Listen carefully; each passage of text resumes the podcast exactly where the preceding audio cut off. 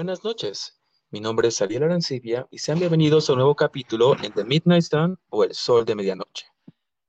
Una serie de podcasts destinados a entrevistas personales con personalidades de diferentes medios profesionales, culturales y de entretenimiento, presentado por capítulos. En cada capítulo se habla de manera casual y se responderán a todas las dudas y preguntas que aparezcan a medida que va pasando el podcast. Una charla casual. y bueno, técnicamente esta noche tenemos un, un podcast bastante interesante, el cual hablaremos acerca de, del arte, de la pintura, pero con una artista nacional boliviana, quien es María José Menacho.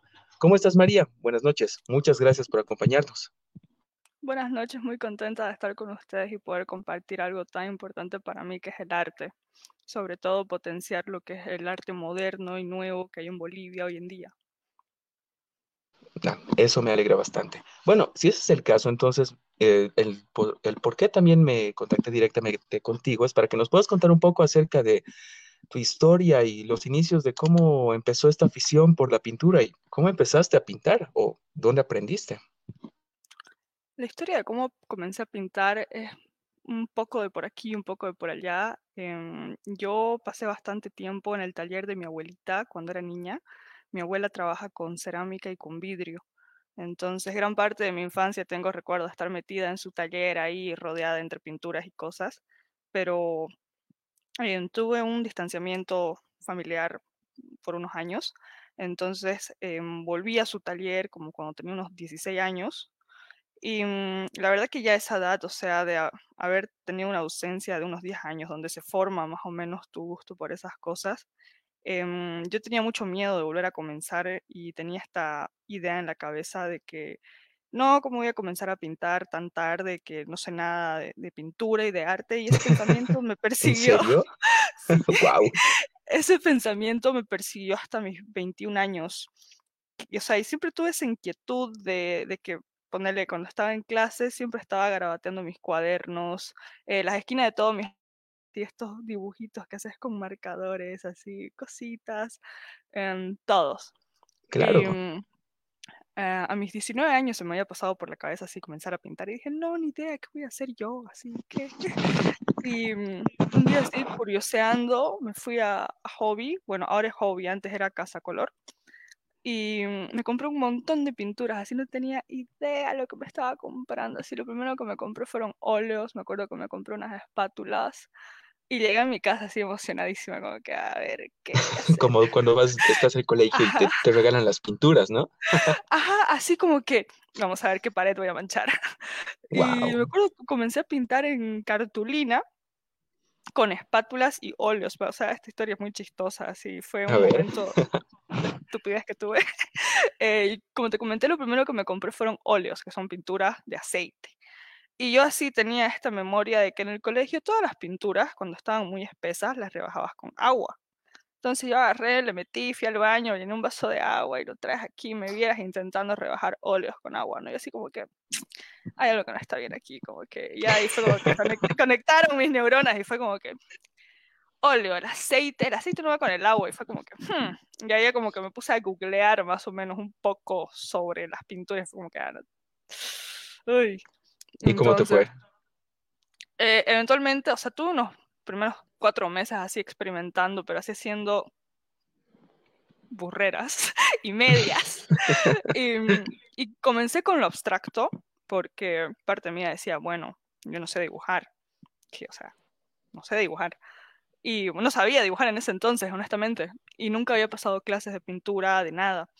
Y mm, comencé probando haciendo arte abstracto. Eh, yo sin tener idea que el óleo tardaba hasta seis meses en secar, así toda mi sala era así llena de cuadros apoyadas en todos los muebles, toda la librería era así, tenía libros un poquito más metidos y otros más salidos, cosa que pueda apoyar ahí los pequeños lienzos que iba haciendo, porque me compraba lienzos más o menos así de este tamaño. Y así, era, un, desastre, era mi sala, porque todo el mundo se manchaba, si querían subir a limpiar, y era como que no podías mover nada porque te manchabas, porque el cuadro seguía mojado, porque yo no sabía que óleo tardaba tanto en secar, y yo así cada tres días así lo tocaba, y es como que, ¿por qué esta cosa no seca? Y sí, ya después con los meses descubrí que existe un maravilloso componente que se llama secante de cobalto, que vos le pones eso al óleo y seca en días, así como que, ah, ¿dónde estoy toda mi vida? y mm, ya pasó el tiempo, ya comencé a hacer cosas un poquito más grandes y mm, me gustó bastante este sentimiento así de canalizar las cosas que tenía en mi cabeza en una imagen. Y mm, dentro de todos los experimentos que fui haciendo, tenía amigos así que me comentaban cosas positivas sobre lo que hacía, o sea, y era como que hmm, no, no había sido tan desastrosa después de todo. Y ya con el tiempo, eh, como al año de que comencé a experimentar así con los óleos y que pintaba así una o dos veces a la semana casualmente, em, dije, no, tengo que aprender a dibujar, porque, o sea, tenía ideas en mente que quería plasmar, pero como te digo, ajá, o sea, y yo pues de dibujar así no tenía idea. Así que ya me vieras en la universidad de YouTube, clases de dibujo. y aprendí a dibujar con YouTube. sí, real. No, pero eso no está mal, porque al final es, es ah. un tipo de aprendizaje virtual, pero ya de videos grabados y gratis. encima, encima de eso, y yo como, como soy, soy doctora, yo soy odontóloga, eh, vivía en la universidad, no tenía tiempo así de ir a clases tres veces a la semana de dibujo, porque todo chocaba con mis horarios, yo para la universidad todo el día. Mm. Entonces, pintaba cuando tenía algún tiempo de noche o los fines de semana, o sea, no, no tenía tiempo humanamente para ir a pasar clases. Así que con YouTube aprendí a dibujar así y resulta que había podido dibujar. Y algo muy chistoso al comienzo, de, o sea, antes de comenzar a pintar, yo tenía esta idea en la cabeza de que no podía ser artista porque no sabía dibujar. Oye, ya, o sea, te limitaba ese pensamiento de no, no, no sé. Ajá, me limitaba ese pensamiento de no sé qué estoy haciendo, o sea, no sé qué voy a hacer. Yo tenía, como te digo, tenía esta creencia sonsa de que si uno no sabía dibujar, uno no podía ser artista. O sea, qué, falta de respeto, más o menos. Es que mm, es, eh, por mala suerte, perdón por cortarte, por mala suerte en el país en el que nosotros vivimos, este tipo de, trabajos, o se podría decir de, no pasatiempos, porque sí, en, este, en tu caso ya es un trabajo posiblemente a tiempo completo, la, mm, la, forma en la que lo ven muchas personas, sean personas adultas, sean niños o incluso adolescentes o personas que están en la misma universidad, no le dan la relevancia que uno podría creer que deberían darle como en otras partes del mundo. Hace una semana y media más o menos tuve un podcast con una bailarina de ballet que vive actualmente en Alemania y que llegamos técnicamente a la misma conclusión, que por mala suerte el pensamiento general hace que uno se sienta como retraído a querer hacer este tipo de cosas porque vienen, no vas a ganar dinero de esto, no vas a hacer esto, bla, bla, bla, bla, bla, bla, y, y uno se queda con ese, con ese pensamiento porque se lo implantaron desde siempre. La cosa es tener las bolas, en tu caso los ovarios, para, poder, para poder hacerlo. Por si acaso en el podcast no tenemos ningún tipo de censura, así que tranqui. Ah, ya, genial. sí. Genial. Pero eso, y más bien me alegra que lo hayas continuado. Y ahí el apoyo de los amigos es muy importante. Sí, de hecho tengo un amigo muy querido, se llama Eduardo, eh, que fue el primero en que me encargó un cuadro así gigante de 2 metros 70 por 1,20, así tercer cuadro fue de ese tamaño. Y era así como que no puedo creerlo, así, no, no, podía creerlo. Y mm, creo que eso fue algo muy significativo para mí, porque como mis comienzos es como que me fue, un reto muy grande, o sea, comenzar a pintar así en papelitos de cartulina de este tamaño más o menos, o a pasar algo tan grande, fue así, y de hecho creo que a raíz de eso es que me gusta trabajar en formato grande. Em, no me gusta hacer cuadros chicos. De hecho, siempre que pinto, es cuadros como que por lo mínimo 90 centímetros, un metro veinte para arriba. wow. Em, y sí, es lo que decís. Em, cuando comencé a pintar en casa, recuerdo que mi padre, o sea, al comienzo, no fue como que el apoyo que uno espera, digamos. Yo creo que mi padre tenía miedo que le diga así. que un día boliviana, ¿no? le diga, sí, mi padre así como que me decía, dedícate a estudiar. Y no era que yo no estudiaba, o sea, no en ningún momento descuidé mis estudios. Y de hecho la mitad del tiempo soy doctora y la otra mitad artista. O sea, divido mis tiempos para poder hacer las cosas. Y mm, al comienzo mi padre así como que, deja de perder el tiempo, vas a ser una muerta de hambre, así. y mm, hoy en día me apoyan, o sea, de hecho mi padre me, me, ha dado el lugar que es actualmente mi estudio, pero después de cuatro años. Wow. así, y de hecho en marzo hicieron cuatro años que comencé a pintar. Que así me salió esto, recuerdo de Snapchat, así, 2000 2019, no, 2017, 2017. Así, ¿tú recuerdas de, Sna- de Snapchat? Así, mi, mi día que me fui a comprar pinturas y así, ah, Ay, qué y genial. sí. Y, pero Y al, am, continúa, tranqui. al comienzo sí, em, es un poco difícil que, o sea, que te, que te den bola. Es como que lo ven como que, ah, es un pasatiempo que haces, o sea, y no, ya no es un pasatiempo que hago, ¿entendés? O sea, voy a mi estudio a pintar hasta seis horas al día, ¿entendés? O sea, tengo cosas que cumplir, o sea, ya lo que me demanda tiempo ya realmente es un trabajo. Y ya hoy en día puedo decir que, que podría vivir de esto, pero me gusta mucho Ya. Me, bien. me Oye, gusta mucho, sabes, es me que no mucho ejercer. Sí, no, pero no todo el mundo puede llegar a ese punto, especialmente en la parte artística, de poder decir de que uno podría vivir de esto, a menos o que tenga mucho talento, que pues sí, bueno, a lo que yo vi tus pinturas y me encantan, las tienes, Gracias, ay, gracias. o que en este caso trabajes bajo contrato.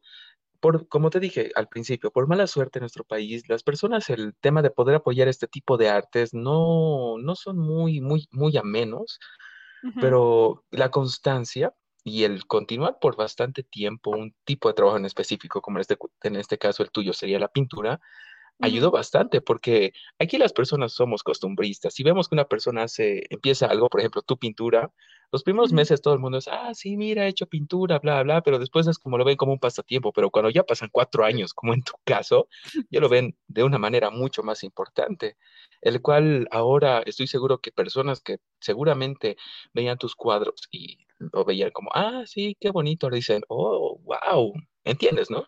Sí, entiendo. De hecho, es algo como decís, al comienzo era así como que, ah, qué bonito, o sea, como que un pasatiempo, algo que hacía, eh, como no sé, que me vaya a andar en moto, era más o menos así, los fines de semana. Y, mm, pero ahora ya es como que, wow. Qué, qué genial.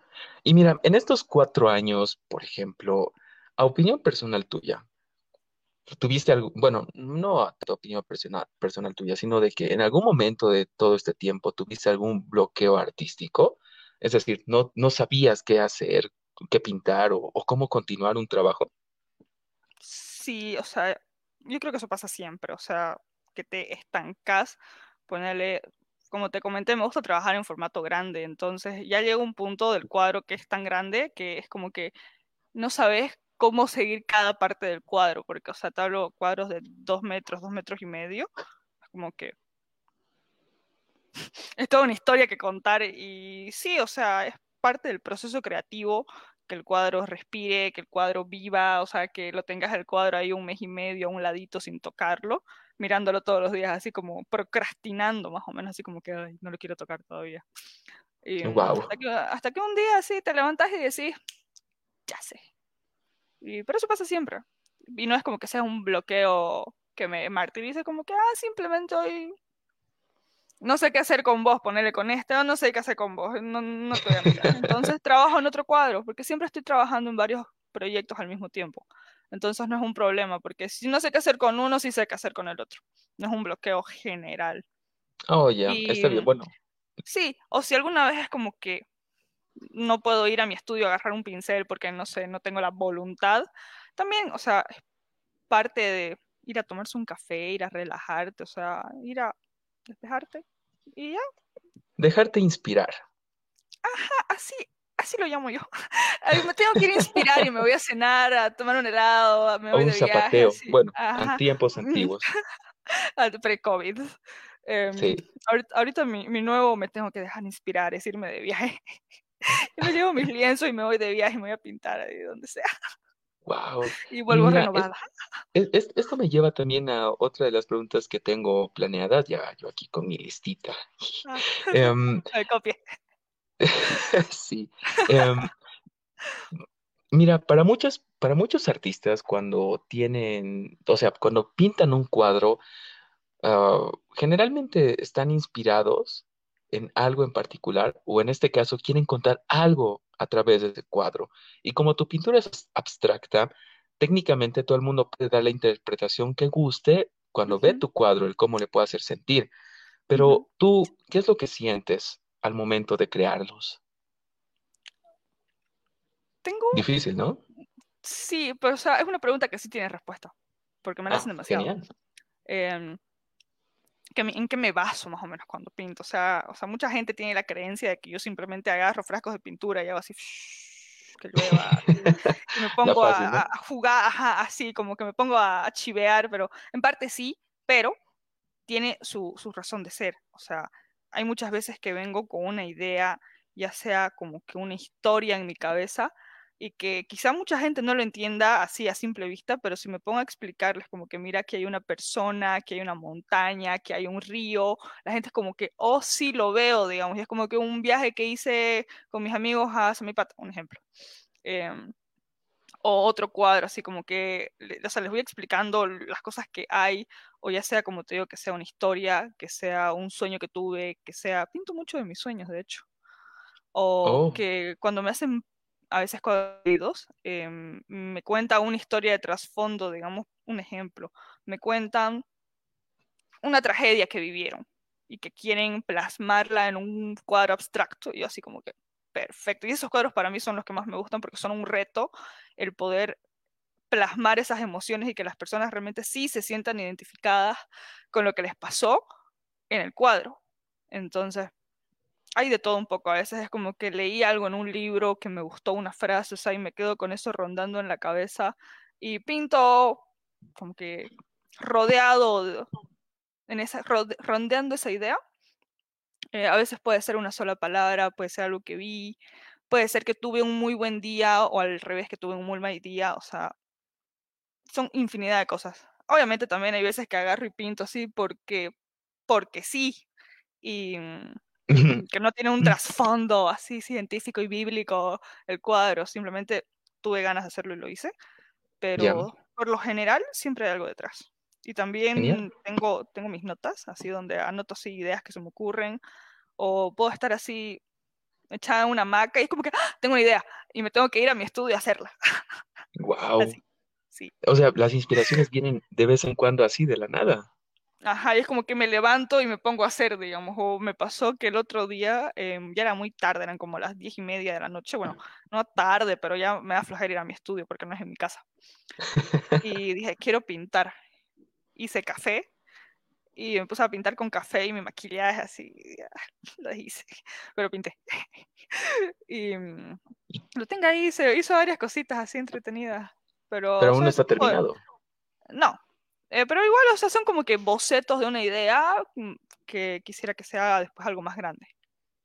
Em, Entiendo. Eso, eso también hago a veces, o sea, cuando tengo una idea que no está bien concretada, más o menos según yo, em, hago bocetos, hago varios bocetos y ya de eso como que los voy filtrando o al final los mezclo todos, o sea, es una infinidad de posibilidades que uno puede hacer. Y Y de hecho, bueno, uy, ¿de hecho qué? De hecho, por eso decidí quedarme con el arte abstracto más que el arte figurativo. En el arte figurativo me gusta mucho hacer toros por un tema familiar, que mi familia es ganadera, pero decidí encaminarme más al arte abstracto porque me puedo expresar mejor y no hay un bien o mal. Entiendo. Wow. Mira, eh, supongo que en estos cuatro años que ya has estado trabajando como artista, desde los inicios con el no te voy a apoyar, te vas a morir de hambre, hasta el oh, esa es mi hija. Ubicas, ¿no? No, ahorita, ahorita Em, broto pecho, ¿entendés? Como que, ah, tú eres el artista. Y padre, sí, sí, sí, sí, sí, así feliz. Y reenvía mis cuadros a sus amigos, así, chocho. Hoy en día. si nos Ah, está en día. escuchando, señor, sabemos lo que de verdad pasó al principio. Pero qué bonito que ahora le apoye a Está en el campo, está en el campo, está en el campo. Pero sí, Bueno, wow. De mi mira, madre a- siempre a- tuve el apoyo. A mi mamá siempre le gustó que pinte. eso es bueno. Y sabes, a pesar de que los papás puedan, digamos, darnos esa sensación de no apoyo ante cualquier locura que se nos ocurra en cierto momento en nuestra vida, no lo hacen porque no nos quieran. Solo se preocupan porque creen que a lo que nos vamos a dedicar no va a funcionar, pero bueno, las cosas siempre pasan por algo, eso siempre dicen. Sí, no, yo la verdad que, o sea, tengo la certeza de que mi padre tenía miedo de que un día yo me levante y le diga, ¿sabes qué, papá? Ya no quiero ser odontóloga, quiero ser artista. Y que mi padre no entendía que no era el caso, porque realmente me gusta mucho mi profesión. Ya. O sea, amo la odontología y nunca pensé dejarla. Pero mi padre estoy segura que no me creía. Y él me decía así, no, no, no, o sea, él estaba como que cegado de que no quería que siga con eso, pero yo sé que era porque tenía miedo que deje lo otro que estaba haciendo. Entiendo. Y bueno, ahora yendo a otra parte de, bueno, otras preguntas que tengo listas para ti y es acerca de, en todo este tiempo que has estado haciendo pintura, eh, te has adentrado obviamente a este mundo. Por ejemplo, tú, yo te conozco por el tema de la música electrónica, por ejemplo, Ah, y tú sabes que en el tema de la música electrónica hay los DJs, los, y existe un submundo donde los DJs se mueven de tal manera, existe- se conocen entre ellos, bla, bla, bla, bla, organizaciones de fiestas y más, bla. Mi pregunta es, ¿cómo funciona el mundo del, del arte? Seguramente te empezaste a tener, a tener mucho más contacto con otros artistas con quienes tal vez colaboraste alguna vez, como también con otros se mandaron bien a la, ya sabes dónde, o sea, un montón de cosas. Pero ¿cómo funciona ese mundo? Mm, No, no, ¿No? no soy tan popular todavía. La verdad que em, hasta donde yo tengo conocimiento, o sea, de hecho en La Paz creo que tengo más amigos artistas que en Santa Cruz. ¿Así? Sí, cuando viajo a La Paz tengo un amigo donde voy a su taller y así charlamos bastante, o sea, y sé más de la movida artística en La Paz que en Santa Cruz. En Santa Cruz mm, no estoy en el club de los chicos populares todavía. Así Bueno, que te, todavía, men- te es, buen final, mentiría buen final. todavía, todavía. Te mentiría. Pero, oye, sí no me había puesto a pensar en eso. Me imagino que debe existir así un submundo alterno artístico en Santa Cruz, así como la movida underground. Ujú, exacto.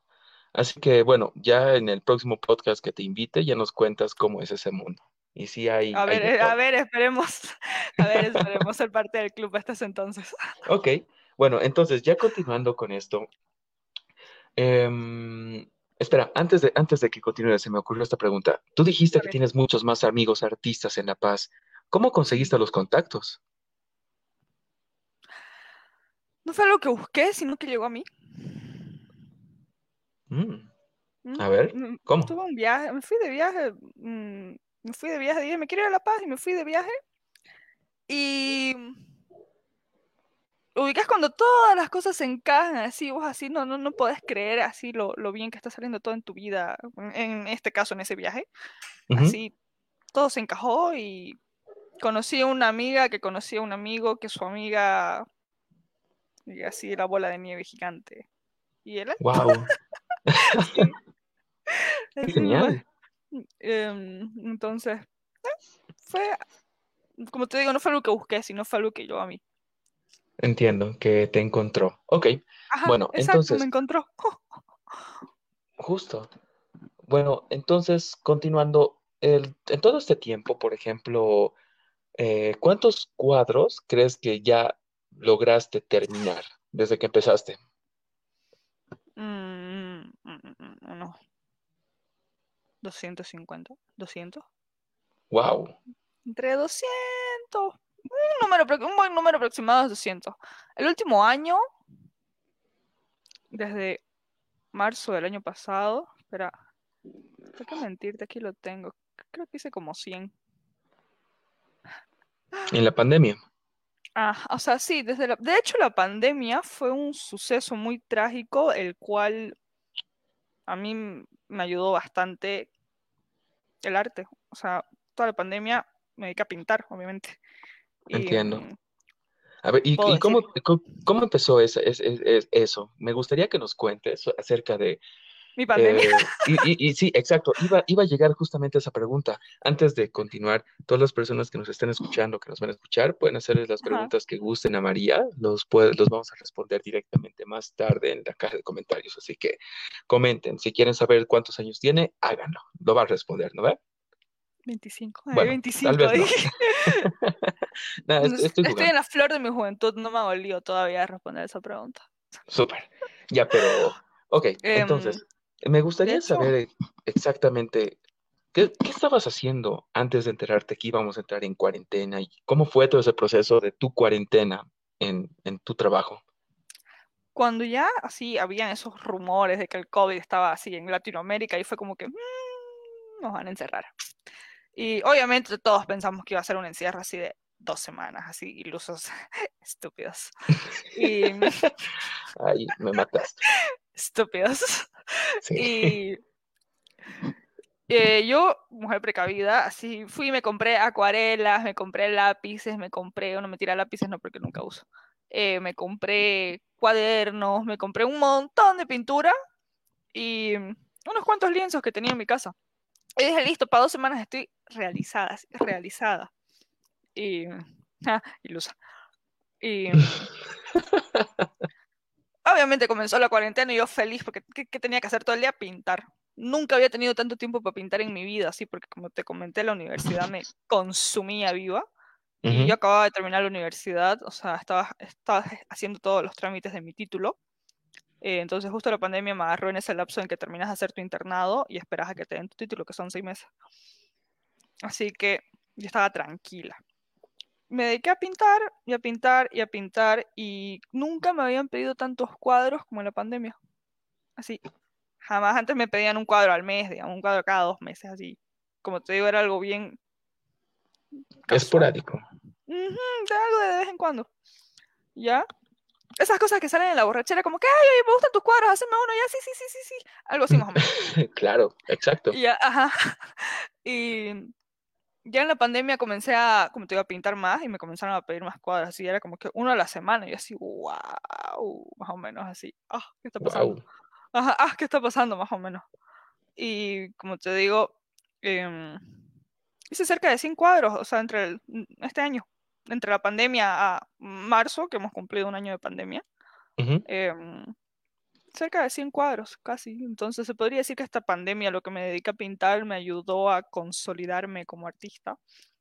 Y ya, o sea, yo noto el cambio del tiempo que le dedico ahora al tiempo que le dedicaba antes. Y ahora es como Entiendo. que antes era como que todos los fines de semana, así, a mí no me veían en mi casa, ¿entendés? Porque salía, salía. Ahora es como que todos los fines de semana yo encerrada en mi estudio.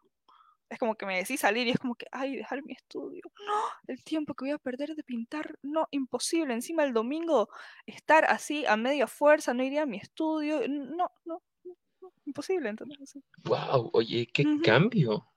Sí, mi madre no lo puede creer, Evita, me encanta que pintes, me dice mi madre. Qué Sí, genial. pero sí, ahora es como que vivo encerrada en mi estudio, pero feliz.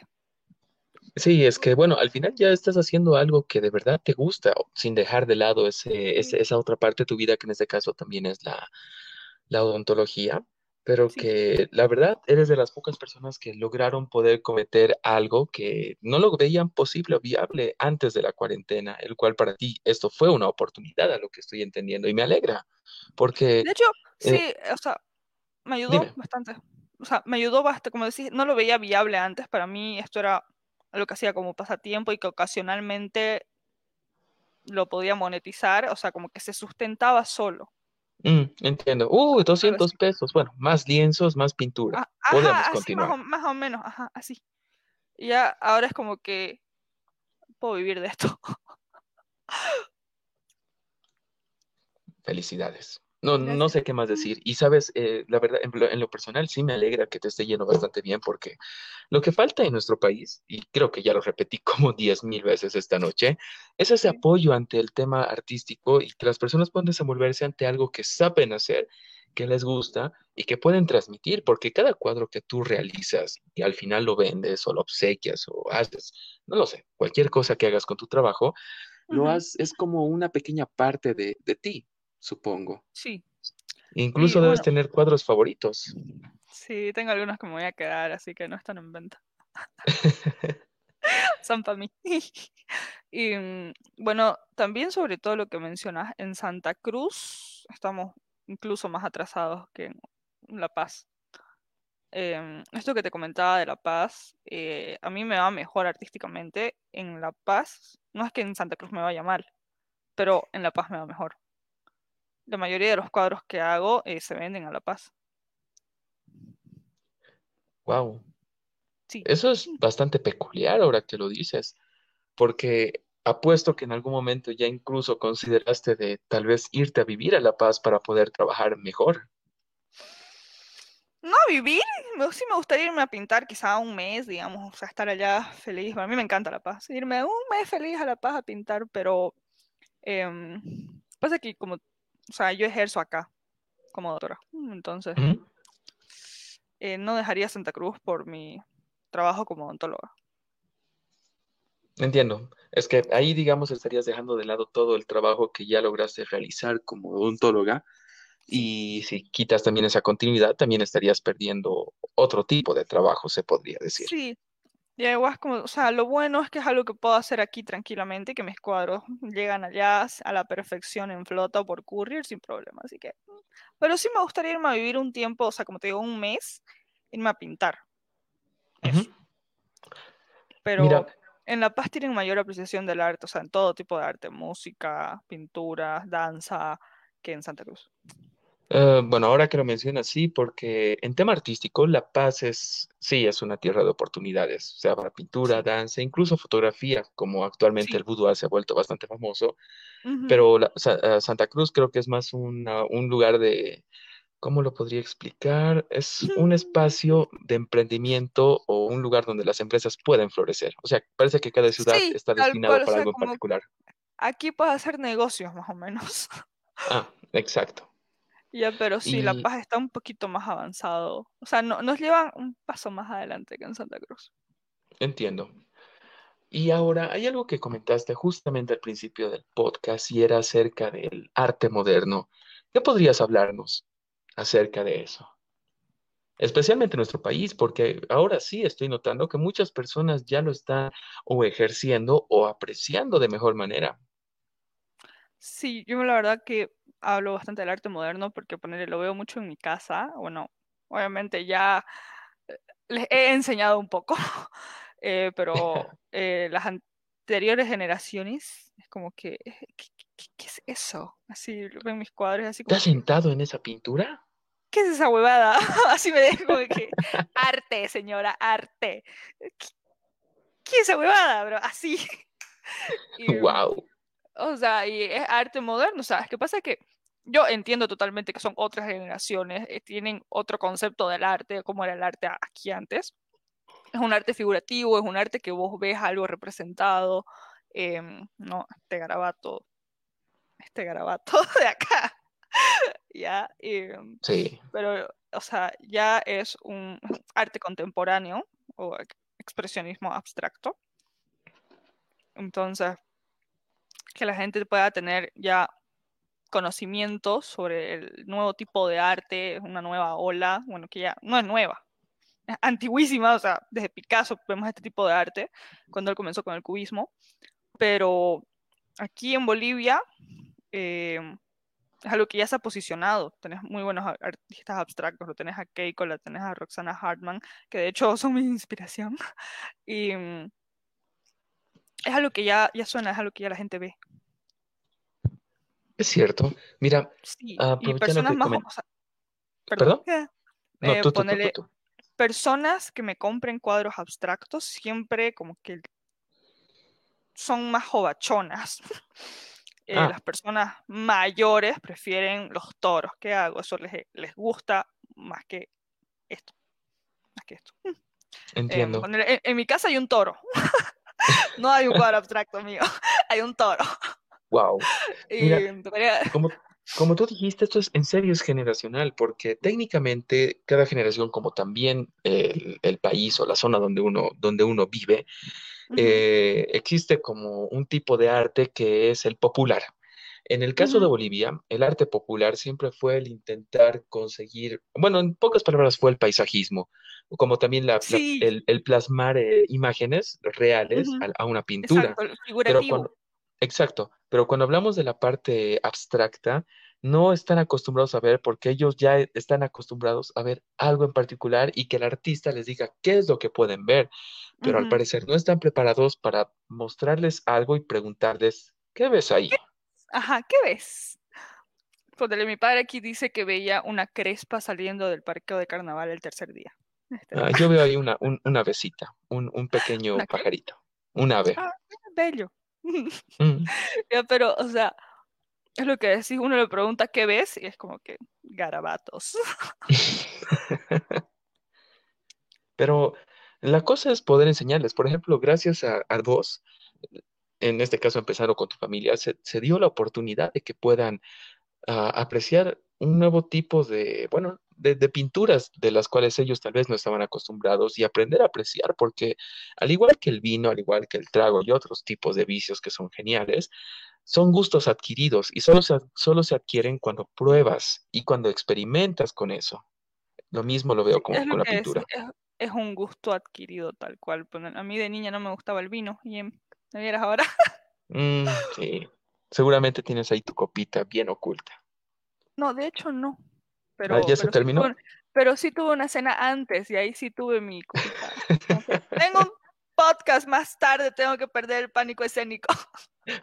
Respira, respira. Ah, así, ah, Nah, pero eh, eh, eh, es cierto eso acerca del tema de los gustos adquiridos, porque nadie es capaz de apreciar algo hasta que lo prueba y se acostumbra a probarlo. Por ejemplo, a mí no, en tema de comida no me gustaban los hongos, hasta que empecé a probar gracias a una persona muy especial y de la nada empecé a sentirle ese gusto y ahora es una de las cosas que más amo.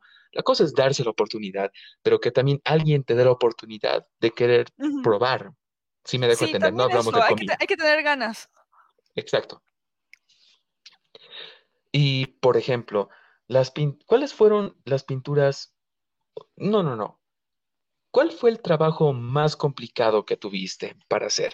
¿Que te lo hayan encargado o que te, o que te haya su- surgido de inspiración? Un amigo me contó una historia familiar, em, bastante personal, trágica, triste. Y mm, creo que plasmar ese cuadro precisamente, o sea, que tenía temas relacionados con la muerte, con persecuciones políticas, con, con tragedias familiares, o sea, Wow. pero dentro de todo así como que había una cierta luz de esperanza eh, al final, o sea, creo que ese trabajo así, porque obviamente en algo abstracto, o sea, tantas cosas, es un... Lo tuve harto tiempo ese cuadro. Yo siempre me doy un margen más o menos así de como un cuatro a seis semanas, a veces ocho para terminar un cuadro, pero este cuadro lo tuve como tres meses. Wow. Sí, era como que y lo tenía colgado en mi cuarto, antes pintaba en mi cuarto, antes en mi estudio. Entonces todos los días me levantaba así, era como que no está listo. Y era así como que eh, ah, tuve un gran bloqueo con ese cuadro. Cuando me preguntabas así de bloqueos artísticos, con ese Ujú. cuadro tuve un gran. Había algo que, o sea, no me terminaba de convencer, no me terminaba de cuadrar. O sea, como que algo le faltaba. Hasta que ya como así me sentí eh, ese científico así gritando ¡Eureka! cuando descubrí lo que era. Y, y sí, por eso tu- tuve la suerte que, que sé que le gustó. O sea, vi su cara cuando lo vio y fue como que, ah, Sí, y e- e- eso, eso, eso me gustaría que nos cuentes. ¿Cómo fue, cómo fue el momento de poder terminar el trabajo? O sea, ya terminó el trabajo, y ya nos contaste que fue un momento bastante emocionante para ti, pero ¿cómo fue cuando la persona lo vio? ¿Cómo podrías describir su experiencia? Mm, ubica ese momento cuando ves algo y por ese instante no le prestas atención a que el mundo existe, más o menos. Sí. Algo así. Oh, Como que deslumbrado. Ah. Me gustaría decir que fue algo así. Y, pero sí, se, se vi la emoción en sus ojos. Que realmente, o sea, le, le gustó.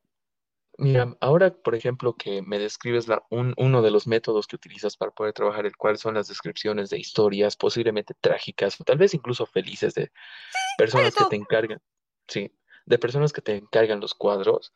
Creo que para ti el proceso de creación, a pesar de que pides un tiempo estimado de cuatro a ocho semanas, sigue siendo yo creo que un trabajo bastante complicado, ya que el poder plasmar con colores, con formas, una historia, en lo personal, no creo que lo lograría. Pero, ¿cómo lo lograste tú la primera vez? Asocio. bueno, yo en mi mente es como que me hablas sobre un tema y yo lo asocio con figuras, formas, texturas. Me gusta hacer mucho texturas también. Em, es como que vos me vas hablando y en mi cabeza yo estoy así pensando en colores, en formas. Es algo raro de explicar. A veces en comida. no estoy jodiendo. Pero, wow, yo creo que esos momentos, entonces, cuando te están haciendo la descripción, debe ser el momento más importante para poder, o sea, ya poder tener una idea de cómo poder plasmar un cuadro. Porque una cosa es cuando te lo cuentan en el momento y otra cosa es intentar recordar lo que ya te contaron. Sí, o sea, por suerte tengo buena memoria. y ponerle a la hora de sentarme con el lienzo en blanco a pensar más o menos en qué voy a hacer. Em, es como que un momento de reflexión, por así decirlo, donde me repito, o sea, como que repaso mentalmente las cosas que me contaron y obviamente las cosas que más me quedaron o que más me resonaron en la cabeza. Y mm, las repaso y las repaso y las repaso hasta como que voy teniendo una idea en mi cabeza. Y si Entiendo. no sale, y si no sale nada en ese momento, es como que mm, salgo, voy a cenar, voy a cenar, vuelvo al día siguiente o más tarde, y es como que lo mismo, hasta como que tengo ni idea. Entiendo. Wow. Em, lo que quería saber, porque, ah, más bien, aprovechemos en hacerte un poco de publicidad para las, personas que nos estén escuchando.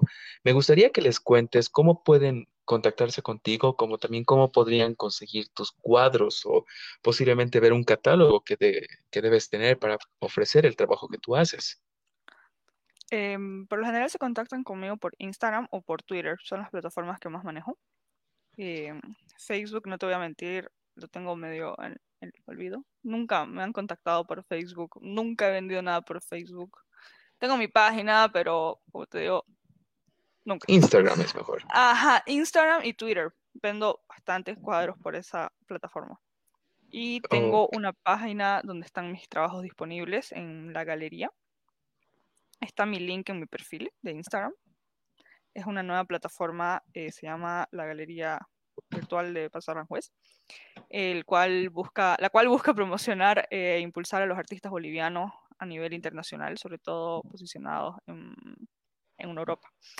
Y, mm, espera, antes de continuar, ¿tú creaste esa página? O... No, no, no, no, no, no, no. Eh, no sé si conoces Paseo Aranjuez en Cochabamba.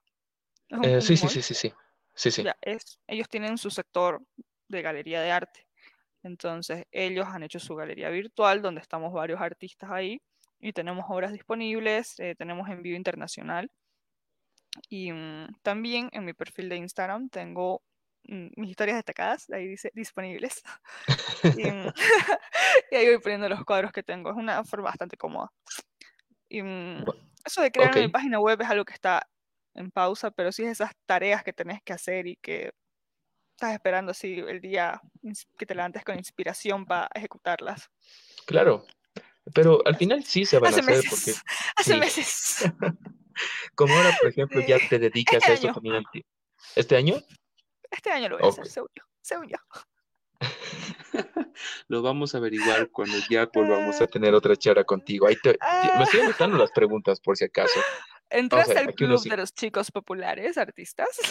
Ajá, esa es la primera. La segunda es, ¿ya tienes tu página web? Ajá, ya tienes tu página web. esperemos, que la respuesta sea positiva. Ah, no, yo creo que sí. Más bien, em, esperemos. sí, no, yo creo que sí. Y más bien, todos los links de, para los que nos estén escuchando, todos los links de María los voy a dejar en la descripción del video, como también en la descripción de Spotify de iTunes, para los que nos van a escuchar más adelante o los que nos están escuchando ahora. Y más bien, eh, me gustaría saber si quisieras dedicar algún tipo de mensaje al público en general, especialmente a los artistas que seguramente recién están empezando y que al final están, están pasando o, van a pasar lo mismo que tú pasaste al inicio, que es justamente esos momentos de no apoyo, no porque no te quieran, sino por temor a este tipo de trabajo. ¿Cuáles, qué consejos podrías darles? De hecho, fue exactamente algo relacionado a lo que acabas de decir. O sea, quizá me haya gustado a mí, porque obviamente tuve momentos en los que estaba así como que quizá desganada cuando estaba, no sé, por mi segundo año de artista, entre comillas, em, que uno tiene ese miedo como que de fracasar, o sea, y ese miedo de fracasar es demasiado grande, de comenzar a hacer algo y que no te vaya bien en eso y que después, o sea, sea como que un pequeño fracaso en tu vida, como que quisiste hacer algo y no pudiste. Y mm, yo creo que la clave de todo es la constancia, o sea, la perseverancia y las ganas que tenés de hacerlo. Eh, yo creo que eso es lo que me han llevado a donde me encuentro ahorita. Um, a lo que me visualizaba, así, me soñaba siendo artista, así como que soñaba tener una vida de rockstar, más o menos, por así decirlo. Y, Qué buena inspiración. Sí, sí, odio la rutina. Y, em, como te digo, o sea, yo tenía muchos miedos cuando comencé así a pintar o a mostrar lo que hacía. Y era así como, tenía un miedo tremendo de que a la gente no le guste lo que haga, que se ha visto algo así como que, ay, ¿qué está haciendo esta chica más o menos? Y ya después me di cuenta que no tengo que hacer arte para que le guste a la gente. Tengo que hacer el arte que yo sienta que a mí me hace feliz, que sea lo que a mí me llena y tenerlo por seguro que va a haber a alguien que le guste. Que no intenten hacer cosas estéticamente agradables o perfectas. Que el, arte no es el arte no es perfecto, el arte no tiene que ser perfecto necesariamente. Em, vas a fallar, te van a salir cuadros que no te van a gustar. Y está bien, no todo lo que haces tiene que ser bonito o tiene que vender o tiene que ser para las redes sociales. Eh, podés hacer cosas que no te gusten y simplemente las pintas de blanco y rehaces otra cosa. Algo va a salir que te va a gustar y con el tiempo em, eso que querés lograr se logra. Es nomás dedicarle pasión, meterlo varios. Claro. Digo, tú lo dijiste, exacto. y si eres hombre, le metes bolas. Pero sí, pero sí. La verdad es, que creo que la clave de todo es la perseverancia. En es todas las cosas que en tu vida. Es que creo que es la única manera en la que sí puedes mostrar al mundo para que te tomen en serio. Porque creo que tú sabes, cuando somos fetos, cuando estamos de adolescentes y empezamos a hacer cualquier otro tipo de cosa, y no lo sé, en ese momento sentimos que ese soy yo, eso es lo que me voy a dedicar para siempre. Pero la cosa es que tanta fuerza y tiempo y esmero y muchas otras cosas más le dediques a eso. Y en tu caso, lo lograste. Y estoy, la verdad, muy orgulloso de ti, especialmente de que puedas dar este, este, este rostro, al igual que muchos artistas bolivianos, un, como una especie de, de, de poder colocar a, nuestros, a, nuestra gente en un pedestal de que aquí en nuestro país existe este tipo de arte, que también somos capaces de poder hacer eso y que podamos llegar más allá con esfuerzo. Así, Así que eso, más bien, María, muchas gracias por acompañarnos esta noche. La verdad fue un podcast que disfruté bastante. E-, eres no, por la invitación. Ya me, caíste súper bien. Gracias. Así que, eh, bueno, aquí tenemos un mensaje de César Hurtado. Creo que dice, hola María, muchas felicidades por su arte. Gran talento. Ah, eso, por ejemplo, hace que uno quiera continuar y seguir con esto. Así que muchas gracias por acompañarnos esta noche, María. Y como te dije, ya espero poder tenerte pronto para un siguiente podcast y ya nos confirmes si lograste entrar al Club de los Populares. En, el Club de los Populares. y si tengo página web. Sí, pues. Esperemos. Ok, entonces espérame tras bambalinas mientras me despido. Eh, no sé si quisieras dar algún, algún, algún saludo o algún o algo que quisieras decir antes de que te vayas. Gracias a todas las personas que nos acompañaron. Ah, nos vemos el sábado en Rocani. Ah, voy a estar pintando este fin de en Rocani. No, qué genial. O sea, hasta ahora este, esta es la mejor despedida que nos han dado hasta ahora. Los espero el sábado. Ya, ya lo escucharon. Entonces, eso, muchas gracias por acompañarnos, María. Nos esperas tras bambalinas mientras me despido, así que que tengas una gran noche. Hasta pronto. Igualmente, hasta luego. Bueno, damas y caballeros, fue María José Menacho, artista boliviana. Para mí fue un total placer poder tenerla esta noche y conocer un poco más acerca de su trabajo, sus inspiraciones y cómo se la pasó tras la pandemia. A pesar de que hizo una publicidad no debida al final para este fin de semana, pero asistan, por favor. Eh, fue una gran noche. Así que muchas gracias por... Oh, oh, antes de que me olvide, les adelanto un poco sobre el siguiente capítulo, con quien volveremos a hablar, ah, con quien hablaremos con Andreina otra vez, pero esta vez ya no dedicado a la literatura, sino ante el tema de la violencia contra la mujer, el cual sé que es un tema muy complicado de poder hablar, pero necesario, porque después de todo lo que estado pasando en nuestro país estas últimas semanas, especialmente lo que sucedió en Santa Cruz y ese hecho horrible que por desgracia fue grabado, ah, incluso el intentar hablar de eso me corto, pero ya con eso creo que les doy un ejemplo de qué es lo que vamos a, tratar, vamos a tratar con Andreina. Así que espero verlos el jueves en la noche. Va a ser un poco más tarde porque tengo clases hasta las diez y media, así que más o menos a las once ya nos estaremos viendo con ustedes. Así que esperen este capítulo cuando ya esté en Spotify o iTunes. Así que muchas gracias por acompañarnos. Mi nombre es Ariel Arancibia y ya nos estamos viendo pronto. Así que espero que tengan una gran noche y adiós.